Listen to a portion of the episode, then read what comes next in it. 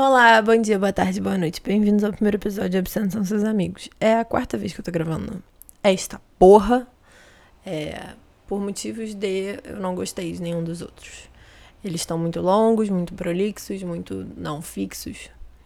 É, e eu acho que o objetivo desse episódio ele tem que ser uma breve apresentação. Eu acho que. Eu espero. Eu tô planejando que os próximos episódios tenham em torno de 45 minutos, uma hora. E eu acho que esse aqui, se ficar mais do que 20 minutos, é muito porque eu quero simplesmente apresentar a ideia, é, estabelecer alguns parâmetros. O primeiro deles, por exemplo, meu nome. É, eu me chamo Amarela, mas se me chamarem de Amarelo, eu também respondo. Eu gosto de pronomes é, como A. Pronomes, acho que seriam chamados de feminino, não tenho certeza. Mas. E eu acho que eu não responderia se o pronome fosse o. E eu acho que a amarelo funciona muito bem para mim.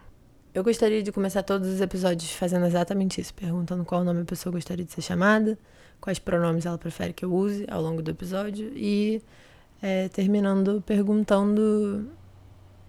Me diz uma coisa sobre você que você acha importante. Acho que uma coisa sobre mim, que eu acho extremamente importante, é que eu comecei a fazer aula de cerâmica recentemente. E antigamente eu tinha uma mentalidade de que se você fizesse qualquer aula que não fosse um esporte, tipo aulas tipo cerâmica, né? É, seriam extremamente uma perda de tempo. Só que eu tô completamente apaixonada pelo mundo da cerâmica, assim. Caí de cara mesmo. E aula passada eu aprendi um truque novo muito legal. E eu tô muito animada pra voltar lá só pra fazer esse truque. Que é colocar uma textura na cerâmica. Nossa, tô assim, em êxtase. Outra coisa importante sobre mim também é que eu decidi fazer um podcast e no mesmo ano em que eu lanço esse podcast, eu também começo a fazer aula de Libras. Para quem não sabe, tem gente que não sabe o que é Libras. Eu acho isso engraçado, porque eu não sei quando foi que eu aprendi o que era Libras, mas eu não, acho que eu nunca não soube. Mas a minha mãe não sabia que era Libras. Libras é Língua Brasileira de Sinais, é uma sigla, né, que significa Língua Brasileira de Sinais, que é língua de gente surda e muda. Surda. Muda também, não sei. E eu acho bastante cômico que seja uma língua que prioriza o visual, né? Então, o vídeo, por exemplo. E eu esteja fazendo, trabalhando com um meio que, enfim, ele é áudio. Mas são coisas aí desse ano. Quando eu fiz os outros episódios, eu tava querendo fazer algo mais linear porque tava muito espalhado, muito, enfim, indo e voltando assim nos assuntos. Então, vou tentar fazer algumas linear. Eu queria primeiro justificar o nome do, do podcast. É, Obsceno são seus amigos é um nome extremamente grande. Eu gostaria que enquanto a gente fosse se tornando íntimo, a gente pudesse ir criando apelidos carinhosos. Um dos apelidos que eu criei para os documentos que eu tenho no meu computador é OSA. Então, OSA, eu chamo de OSA, às vezes. Ou OBS, também, às vezes, quando, enfim, tenho que anotar uma, uma lista de coisas para fazer, eu boto OBS no final. Eu acho que o apelido mais óbvio e gostoso é chamar de obscenos. Então, falar assim, sai um novo episódio do Obscenos, eu vou assistir um podcast. Vou assistir, vou ouvir, né? Assistir não. Vou ouvir o novo, o novo Obscenos. Segue lá, Obscenos. Enfim. Eu queria que tal, o Instagram fosse ou OBS ou Obscenos, mas não estavam disponíveis. Então ficou o nome inteiro mesmo. Vocês podem entrar em contato comigo pelo Instagram, que é obscenos são seus amigos pelo, pelo e-mail, que é obscenos são seus amigos, gmail.com. E ainda sobre o nome, né? Ah, tem uma escritora chamada Hilda Hilst. Ela é uma, uma das grandes escritoras da língua portuguesa. Foi muito pouco lida em vida. E agora vem sendo reeditada por algumas editoras, se não me engano, a Cia das Letras. Vai publicar um livro dela. A Biblioteca Azul publicou vários livros ao longo de 2014. E ela foi homenageada da Philips de 2018. Então ela vem sendo retomada, assim, na cultura popular brasileira. Tem uma exposição sobre ela que vai ficar no, no museu. No MS, MIS, MIS. Que eu acho que é o Museu de Imagem do Som em São Paulo. Não, eu não sei onde em São Paulo. Em São Paulo tá tendo uma exposição da Rio da vai ficar até dia 15 de março. E eu gostaria muito de ir. É, e ela vem sendo retomada e tal. e eu, eu li bastante dela ao longo de 2019. E ela tem uma entrevista em que falam para ela que ela é uma, uma senhora obscena. E aí vem uma informação relevante sobre ela. É, ela publica o primeiro livro dela em 1950. Essa entrevista ela é por volta de 1975, acho que é 1972 o ano exato da entrevista, eu acho. Em 1990, 30 anos depois, 20 anos depois da entrevista, ela vai publicar a trilogia obscena dela, que talvez quem conhecer ela com certeza conhece através dessa trilogia, ou já ouviu falar da trilogia, porque é um marco na produção dela. Que é um momento em que ela decide que ela não vai mais escrever senão adoráveis bandalheiras, né? Nas palavras dela. Porque aparentemente o povo brasileiro, segundo ela, não está interessado em pensar, não está interessado em ler, não está interessado em se propor a entender a língua portuguesa e eles só querem bandalheiras. E aí ela faz isso. Em 1990 ela publica a trilogia obscena. Muito antes de 1990, em 1972, ela tem, tá tendo essa entrevista onde um, um jornalista fala para ela: você é tida como uma, uma escritora obscena. E ela responde: obscenos são seus amigos. Eu acho muito cômico que depois, 20 anos depois, ela decide publicar a pornografia dela. É, mas eu gosto dessa resposta dela. Obscenos são seus amigos. Porque, primeiro, evoca a máxima que a gente usa no Brasil sobre sexualidade. Nunca somos nós, é sempre os outros. Então, a pornografia, tem uma teórica que estuda pornografia, ela fala: no Brasil prevalece a máxima. É, filho feio não tem pai. Então, eu acho que o mesmo vale para para sexualidade como um todo, assim. Filho feio não tem pai. E a gente tá sempre apontando os outros, assim.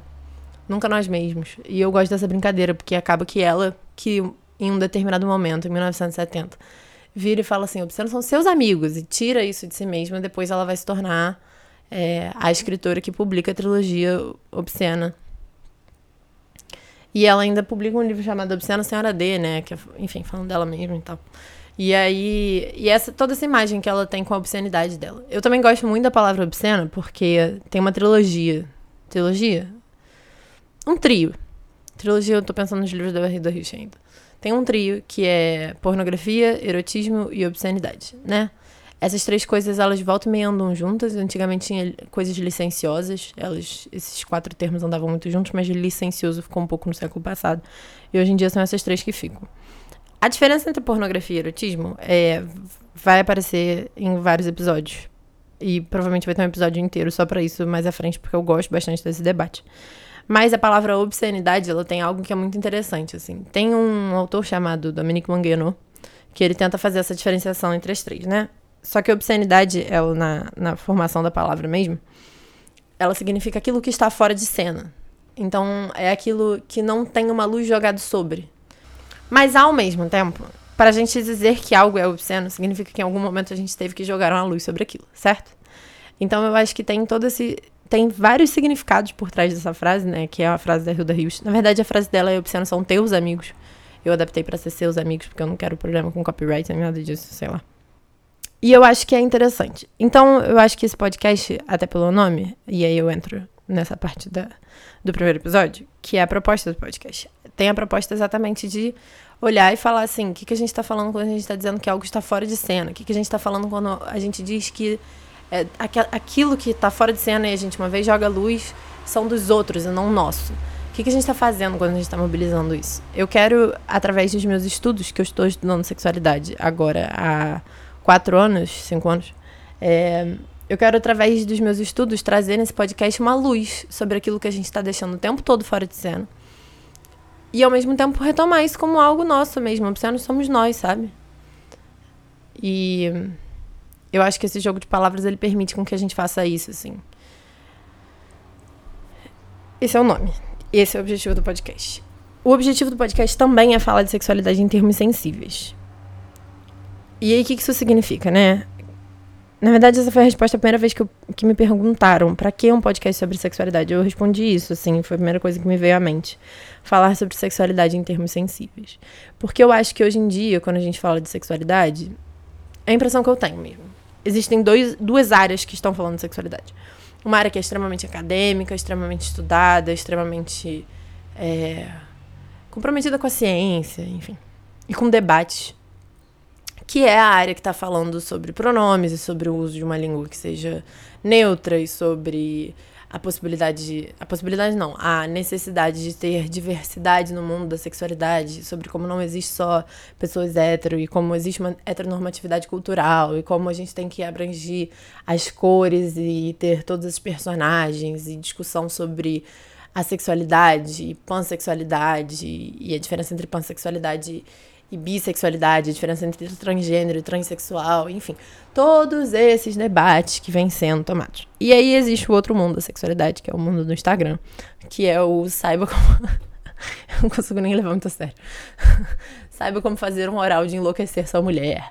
É, vista-se sexy, deixe as mulheres loucas. E, que é essa coisa de uma sexualidade que é mais, enfim, comercial, pode ser, vamos chamar dessa forma. Que é uma sexualidade de faça isso, tenha aquilo. E é, é muito engraçado, assim, a, a, o, o não diálogo entre esses dois mundos. Porque eu acho extremamente importante que a gente tenha acesso ao conteúdo que é como fazer oral numa mulher de uma forma deliciosa. Mas ao mesmo tempo eu também acho que esse conteúdo ele não pode ser faça assim que o resultado será X. Porque não vai ser. A única forma de você fazer oral numa mulher de forma deliciosa é você, primeiro, praticando, segundo, virando pra ela falando assim: Ei, como é que eu posso fazer oral pra você de uma forma deliciosa? E mais do que isso, esse conteúdo é extremamente voltado para homens, né? Então, conteúdos que é sobre como estar uma mulher é feito para homens. Conteúdos sobre como estar um homem é feito para mulheres. E aí, esse negócio da heteronormatividade cultural que a galera lá da academia tá criticando. É, permanece. E aí eu queria talvez trazer esses debates que são. É, eu não gostaria que ele, dizer que eles são essencialmente acadêmicos, porque eu não acho que eles sejam. Mas que, enfim, vem rolando na academia um tempo, para uma conversa que seja mais palpável mesmo, assim. E para isso, eu gostaria que todo podcast tivesse uma proposta de como é que se traz esse assunto para fora dele. Então, por exemplo, Uso de camisinhas. É um assunto que para mim é extremamente caro, extremamente importante, eu gosto muito. Eu gostaria que se, se houver um episódio sobre usar camisinhas e sobre camisinhas no geral, eu gostaria que no final desse episódio a gente conversasse sobre como conversar com a sua mãe ou com a sua irmã mais nova. É, o irmão mais novo, né? Como funciona uma camisinha, diferentes tipos de camisinha, etc, etc, etc. Esse é um exemplo. É, outro exemplo é comentar sobre como num outro podcast americano eu ouvi Americano não, estadunidense. Eu ouvi que a, duas mães lésbicas é, tiveram. É, adotaram essa criança e tal, e aí ele é um menino hétero. E aí ele vai ter, tipo, as primeiras relações sexuais dele, tá começando a descobrir essa área, não sei o quê. E as mães ficam, tipo, ótimo, vamos ir na loja de. de é porque eu não quero dizer o nome da loja, mas essas lojas têm vários utensílios vamos comprar uma caixa e fazer um kit, tipo, receber mulheres em casa, sabe? Comprou calcinha, tipo, uma calcinha branca qualquer para ter ali extra, absorvente, é, camisinha pra caralho, lubrificante. É, e foi colocando essas coisas. E aí o menino vira e pede mais coisas, assim, para colocar na caixa, coisas que ele acha importante ter. Escova de dente, etc. É, e eu acho isso muito bonitinho. Então, é falar em termos sensíveis de como é que a gente pode fazer isso. É, um exemplo, por exemplo, nesse caso da camisinha, se você souber que tem um adolescente que está começando a vida sexual dele agora, é talvez levar ele na loja, fazer essa caixa com ele, ou falar com ele sobre a existência da caixa, dar a caixa, não sei, enfim. Existem possibilidades gigantescas. Eu acho que eu quero explorar essas possibilidades dentro do podcast.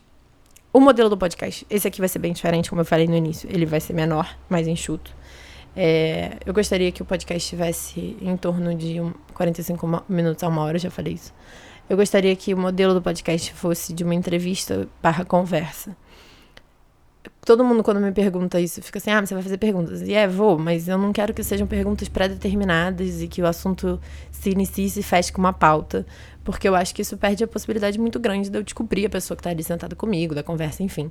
É, ter outros meios e tal, mas eu gostaria que tivesse um assunto central que fosse debatido. E a pessoa vai ser escolhida sempre de acordo com o assunto, o assunto de acordo com a pessoa. Então, por exemplo, esse mês a gente vai ter um episódio sobre relacionamentos não monogâmicos. E esse episódio vai ser feito com uma pessoa que fez a monografia dela em relacionamentos não monogâmicos. Então, é nesse sentido que a pessoa e o assunto se conversam. É... Eu gostaria que todos os episódios terminassem com algum tipo de proposta que as pessoas possam levar para casa então, da camisinha foi o exemplo que eu dei. Se você conhecer algum adolescente, ter essa conversa com ele. É, enfim, coisas assim, de relacionamentos não monogâmicos. A gente estava conversando sobre talvez falar sobre como apresentar para sua família que você está num relacionamento não monogâmico, coisas assim. Outras coisas que eu gostaria de ter. Com o tempo, eu gostaria de ter uma vinheta que eu goste. Ah, é, também tem esse fator. Eu tô fazendo podcast pela primeira vez na vida, eu tô editando áudio. E eu gostaria muito de ser independente, então eu não tenho procurando estúdio e coisas assim. Inclusive, esse episódio agora tá sendo gravado num local onde não vai ser gravado os outros. Muito provavelmente deve dar pra ouvir algum ou outro carro passando. Se a gente der sorte, a gente escuta passarinhos no fundo também. Mas eu, eu vou, com o tempo, encontrar uma vinheta que me agrade.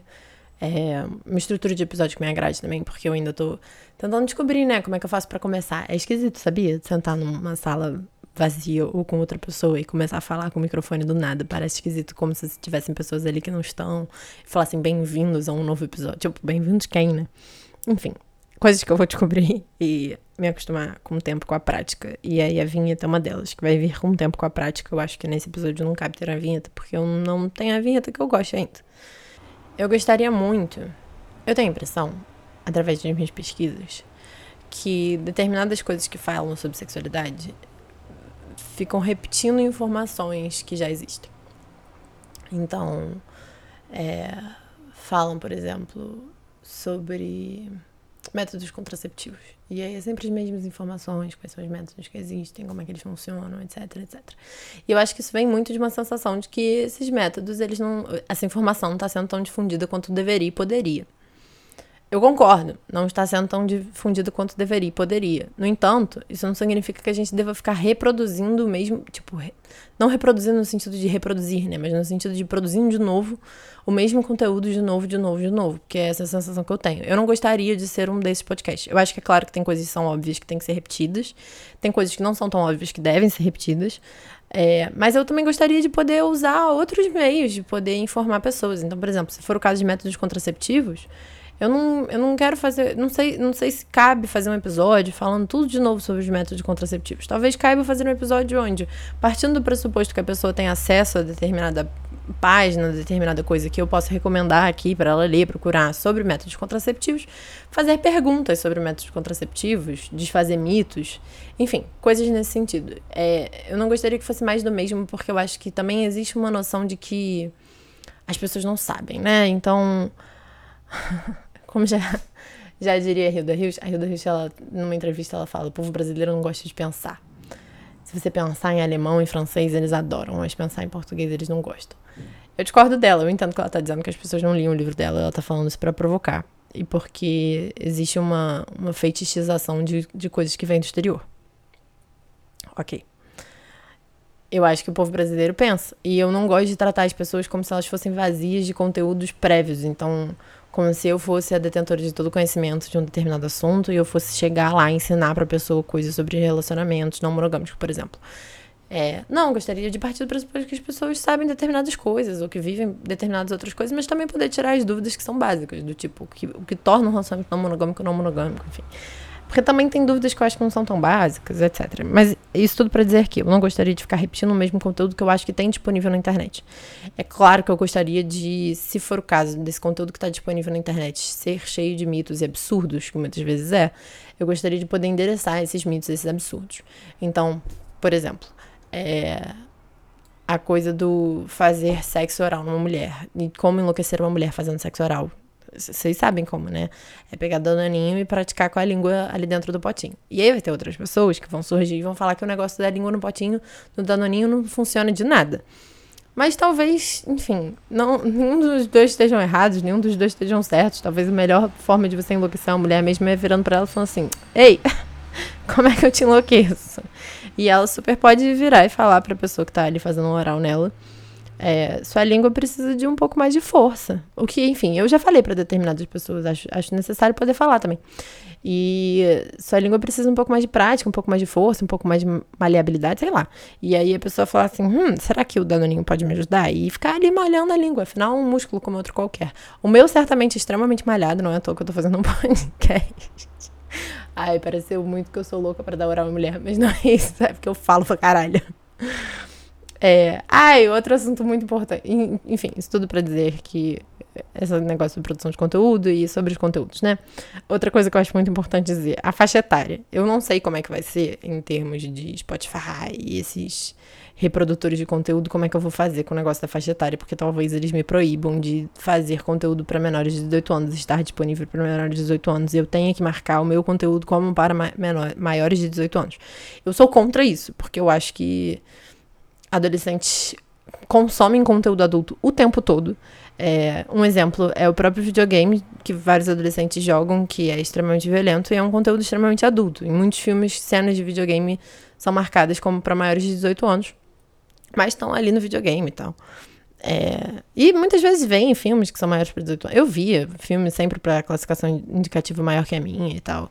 E eu acho que é uma, é, um, é uma certa idiotice fazer essa separação tão rígida da classificação etária, especialmente quando termo, em termos de falar de sexualidade, porque é onde eu acho que falta mais informação, né? Onde eu gostaria de ter recebido mais informação é quando eu era adolescente. Então eu gostaria de ter esse conteúdo disponibilizado para adolescentes, mas eu não sei se vai acontecer, mas enfim. É uma questão que eu vou ver com o tempo. Eu gostaria que soubessem que eu sou contra classificação indicativa faixa etária para para qualquer conteúdo de sexualidade. Até porque adolescentes estão vendo pornografia, né? Então, Acho que um lugar onde a gente está se propondo a discutir sexualidade em termos sensíveis, de forma a conversar com os outros, e é basicamente um trabalho de educação sexual, esses adolescentes têm que poder ter acesso. É, se eles estão tendo acesso à pornografia. E talvez eles consigam, exatamente porque eles têm acesso a tudo. Então, a juventude é muito tecnológica.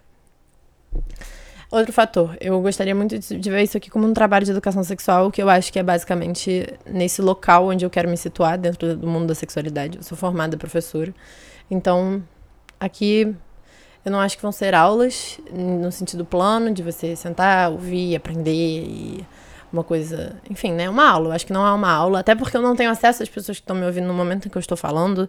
É, tem toda essa dinâmica de, tipo, eu tô falando agora, mas as pessoas vão ouvir em outro momento. Então não é uma aula.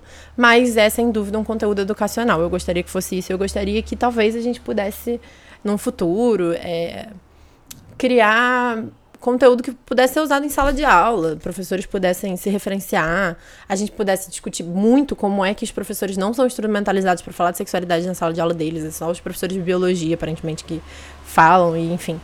É, também eles mesmos não têm muita instrução, mas não é só deles, né, a questão da educação sexual. Fica aí uma informação importante. As PCNs, que são projetos curriculares nacionais, foram inventadas, criadas durante o governo do FHC, são bases curriculares que são transversais. Então, teoricamente, teria que estar em todo o currículo. Educação sexual é uma delas, meio ambiente é outra. Então, todos os professores de matemática, história, biologia, é, todos eles deveriam falar de educação sexual, meio ambiente, tudo isso. É, mas, infelizmente, isso não é cumprido. Eu acho, tenho a impressão. E é todos os professores mesmo os que são de rede particular, tá? Porque às vezes eu acho que as pessoas acham que porque é particular não tem que seguir determinadas regras, mas não é assim que funciona dentro do mundo da educação. E eu gostaria também, eu tô aqui estabelecendo minhas expectativas, né, sobre a vinheta, sobre o conteúdo, quem é que vai consumir esse conteúdo. É, eu comecei a falar esse negócio da faixa etária por causa do palavrão que eu falei, que enfim, eu gostaria muito que o primeiro episódio fosse sobre palavrões, mas enfim, aconteceu que a gente não conseguiu gravar. Então terá um episódio no futuro próximo, eu espero, sobre palavrões. É, e eu gostaria daqui a um tempo olhar para todas as expectativas e ver o que, onde é que a gente chegou, quais novas expectativas surgiram, quais que eu abandonei. É, eu tenho expectativa de conseguir trabalhar com isso, a ideia de trabalhar falando da vida sexual das pessoas me agrada muito. Eu acho também que existe uma produção de conteúdo grande, não tanto no Brasil, mas no exterior, que é pessoas contando as suas aventuras sexuais, né? Vamos colocar assim. Então, as pessoas falando das suas vidas sexuais e etc. E não é muito isso que eu quero. Eu acho que é muito interessante ter determinadas narrativas, mas eu acho que a partir do momento que a gente fica falando da narrativa de um, a narrativa de outro, a gente universaliza coisas que são extremamente individuais. E eu acho que se a gente foca muito nisso, a gente perde um pouco a capacidade de se transladar, né? Entre a universalização das coisas e a experiência individual. Eu acho que nos últimos anos eu tenho assistido e eu tenho a impressão, extremamente pessoal também, não estou me baseando em pesquisas. Eu tenho a impressão de que narrativas individuais têm ganhado uma um peso muito grande, que é muito bom por um lado, porque acho que quanto mais narrativas individuais, mais diferenças a gente vai encontrar, e quanto mais diferenças a gente encontrar, mais diverso fica o mundo, mais tolerante fica o mundo, mais abrangente fica o mundo, e mais discussões a gente consegue ter sobre, por exemplo, línguas neutras, né, uma linguagem que seja mais neutra, mas ao mesmo tempo a gente também às vezes se prende muito no individualismo, que faz com que diálogos no geral sejam mais dificultados, vamos botar dessa forma. E eu não gostaria de fazer um conteúdo que fosse a vida individual, sexual das pessoas que viessem no meu, meu programa. Eu gostaria que a gente se baseasse em pesquisa, mas ao mesmo tempo a gente fosse capaz também de dialogar com a. Eu não gosto muito dessa palavra, mas vamos dizer a vivência de cada um. É, sobre pesquisa, eu também não sei ainda sobre as minhas expectativas, né? Tô aqui estabelecendo todas as expectativas que eu tenho para esse podcast. É, sobre, sobre a pesquisa, eu ainda não sei se eu vou ter uma pauta principal, como tem, por exemplo, o Mamilos ou agora o novo modelo do Anticast. Eu não sei se eu vou simplesmente sair falando das pesquisas que eu sei. Eu tenho uma dificuldade, eu tenho que reconhecer que eu tenho uma dificuldade muito grande de lembrar de onde é que eu tiro informações, o que é um problema. E eu tenho uma dificuldade muito grande de estar presente nas coisas que eu faço, porque minha cabeça, ela vive numa tomada de 220 volts e volta e meia eu tô em outro lugar. Então eu gostaria muito de estar presente durante as gravações e eu não sei ainda como é que eu vou fazer com esse conteúdo. Eu também não sei se valeria a pena fazer algum tipo de. Porque tem alguns podcasts que eles têm outros episódios, né? Então tem tipo o episódio comum e aí tem o episódio é, de outra categoria. Um exemplo, acho que o Revolution faz isso. Eles têm o Classics, o dicionário, sei lá o quê, não sei os nomes das categorias, mas tem diversas categorias. O Passadorama também faz isso. É, tem Plantão, Drops, eu acho. E se valeria a pena fazer uma vez por mês, por exemplo, um episódio da categoria pesquisa mesmo, e falando das coisas que eu li, das coisas que eu aprendi ao longo desse mês, e das coisas que. É, pesquisas que eu ando lendo e coisas que eu ando pensando em termos acadêmicos, intelectuais, citar alguns autores para talvez disponibilizar ferramentas para quem quiser também estudar, saber mais sobre sexualidade. Não sei. É, não sei mesmo se vale a pena fazer isso, se isso é possível, se isso é fazível nesse momento. Outra questão também que é muito importante: as pessoas no Brasil acham, por algum motivo maluco, que só quem pode ser sexólogo é quem faz psicologia. Que eu acho extremamente problemático, porque eu acho que a sexologia ela não pode se restringir a quatro paredes, nem só a cabeça do indivíduo.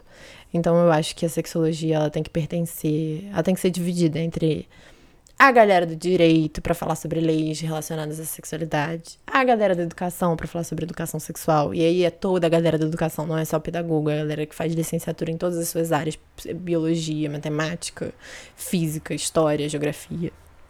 É, acho também que tem que ter a participação de psicólogos, com certeza, sem dúvida alguma, de médicos, de sociólogos, de antropólogos, de absolutamente qualquer área científica que tenha interesse em estudar sexo, eu acho que eles têm que ser capazes de estudar sexologia e se tornar sexólogos, aquela pessoa que estuda o sexo. Um exemplo é uma conhecida minha que vai. A gente está planejando fazer um episódio mais à frente.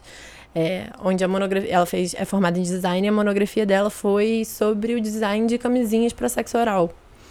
Então, como, como não como restringir uma área tão essencial e importante a só um campo, que é o da psicologia, ou enfim, às vezes da medicina, né? A medicina, aparentemente, ela pode entrar no campo que ela quiser, que está permitido. Socialmente, a gente está permitindo. E, enfim, pensar em todas essas... Eu acho que isso é importante dizer, que eu tô, pens... eu tô aqui como uma educadora sexual, né? E eu acho que é importante dizer que todo mundo é capaz e possível de relacionar qualquer que seja a sua área de estudo ou não com sexualidade, se você tiver esse interesse. E se você não tiver, tudo bem também. Eu tenho certeza que eu vou querer chamar pessoas aqui que não estudam sexualidade, que não querem falar de sexualidade, e só Deus sabe o que, que eu vou fazer com essas pessoas, no sentido de como é que eu vou integrar elas num podcast que fala sobre sexualidade. Não faço a mais vaga ideia, mas vou tentar. Acho que essas são minhas expectativas, acho que tá bom de expectativa. Tem outras. É, coisas que eu quero fazer esse ano que são mais práticas. É, como, por exemplo, fazer uma newsletter. Então, a cada três meses, soltar uma newsletter falando de, enfim, coisas culturais e tal. Eu gostaria que o. Eu, eu acho que. Ai, céus, que caos. Eu gostaria. Eu acho que sexualidade tá. Desculpa, fiquei nervosa. eu acho que sexualidade está presente em várias mídias culturais diferentes. E eu acho que trazer isso de alguma forma. Então, por exemplo, a newsletter falando sobre um filme que eu vi recentemente, Vive Parasita. Tô muito nervosa de ter visto Parasita, que eu achei um filme que me deixou muito nervosa. Acho que todo mundo no mundo tem que ver Parasita. Igual Bacurau, acho que todo mundo no mundo tem que parar e ver. E aí, como é que eu vou comentar dessas é, referências culturais mesmo, assim. Acho que tem outras referências também que tem que ser trazidas, como, por exemplo, literatura, que é uma referência que eu gosto muito. E eu venho trocando muito sobre literatura com os meus amigos e é, pensar como integrar isso, porque eu acho que tudo tem a ver um pouco com sexualidade. A própria Hilda Hilst, ela faz essa virada de dizer que agora ela se tornou uma escritora obscena, porque a vida toda ela foi tida como uma escritora obscena, quando ela falava assim, gente, eu tô simplesmente escrevendo conteúdo que é para adultos. E é, eu falo de sexo, porque faz parte da vida, mas ela também fala de morte, entendeu? E ela se debruça a pensar todos os assuntos. Então, por que é que a gente tá fazendo essas classificações, assim? E eu acho que a coisa da cultura talvez seja importante para mim que a gente tenha outras referências que estão para além daquilo que fala só e simplesmente sexualidade como um assunto central. Não sei como que vão integrar isso no podcast, mas é uma das coisas que eu gostaria de fazer. Tem uma newsletter, talvez falando disso, talvez esse seja o meio. Outra coisa que eu gostaria de fazer é daqui a um ano olhar para essas expectativas. Acho que eu já falei isso. Daqui a um ano olhar para essas expectativas e ver o que, que a gente conseguiu, o que, que eu consegui. A gente a gente. O que, que a gente conseguiu fazer, o que, que a gente não conseguiu fazer. E eu acho que uma das expectativas que eu gostaria muito de daqui a um ano ter cumprido é estar presente num podcast que eu gosto. Então, são eles. Vou jogar aqui nomes. Pra, se quiserem já me chamar. O Anticast, eu amo, sou apaixonada. O Passadorama, amo, sou apaixonada. Mamilos, amo, sou apaixonada. Outras Mamas Podcast, amo, sou apaixonada. Sexo Explícito, amo, sou apaixonada. Gostaria de estar presente em um deles. Um deles, é só um deles acho que já vai me fazer muito feliz. Eu já vou ter cumprido uma grande meta daqui a um ano.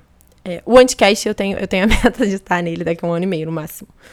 E ficar amigo do Ivan Zanzuki. Mentira. Ivan, calma. Não se assuste, Ivan. É, Acho que tá bom por hoje. Acho que tô me perdendo de novo. Acho que eu disse que eu tô regravando esse episódio porque eu, todos os outros estavam muito em todos os lugares. Eu acho que esse tá começando a ficar para todos os lugares de novo. Apesar dele estar tá bem mais direcionado que os outros, assim, eu tenho certeza disso. É, e eu acho que tá bom, né? São o quê? Acho que eu tô gravando há 30 minutos. Isso aqui deve ter talvez 25 no resultado final. Acho que tá mais do que suficiente para um primeiro episódio.